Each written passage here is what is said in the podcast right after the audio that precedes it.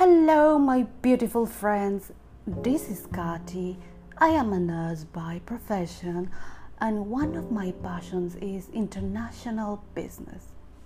Today, I decided to release this first episode called Kati's Show.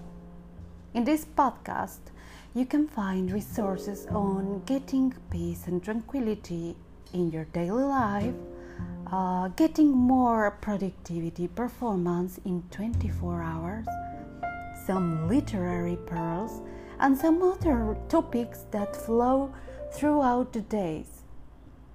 Now, you should know that I am very passionate about the human mind, and at this point, you should remember that you have a wonderful brain that helps you to achieve everything what you are dreaming for because 300,000 years of evolution on the earth has worked as an experiment to develop the mindset, techniques, and skills to adapt to the environment in a survival mode. If you are now in an unpleasant situation of your life, I invite you to stop doing anything right now. Close your eyes and breathe deeply. Inhale one, two, three, four, five, and exhale one, two,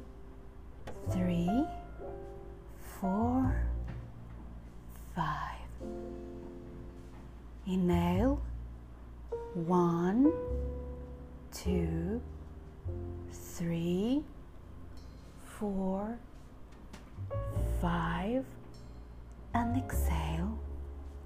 One, two, three, four, five. Inhale. One, two, three, four, five. Now, ask yourself a question and release it to universe. How can this improve? This question clearly will open your mind to get a wide range of infinite possibilities. Those possibilities will bring you hope and virtues to your life. Now, I think you should consider meditation something important to your life, a lifestyle to adopt. And how does meditation work at the brain level? Here are some benefits. For example, it reduces stress, because oxidative I'm sorry oxidative stress is very damaging to the cells of body through the secretion of glucocorticoids.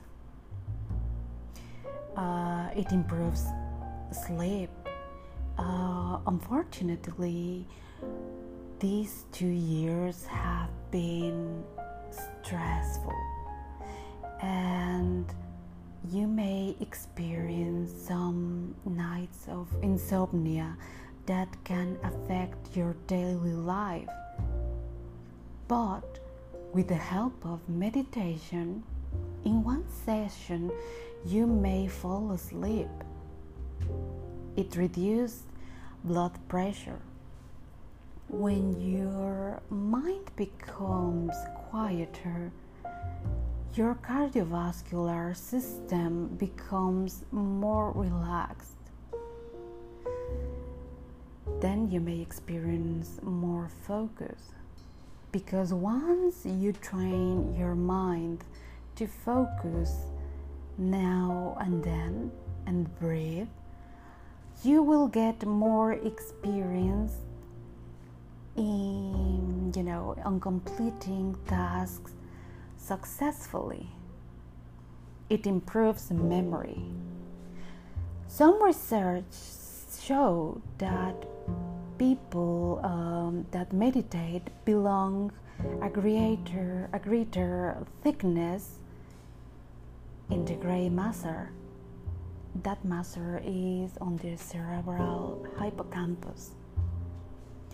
So, are you ready to meditate today?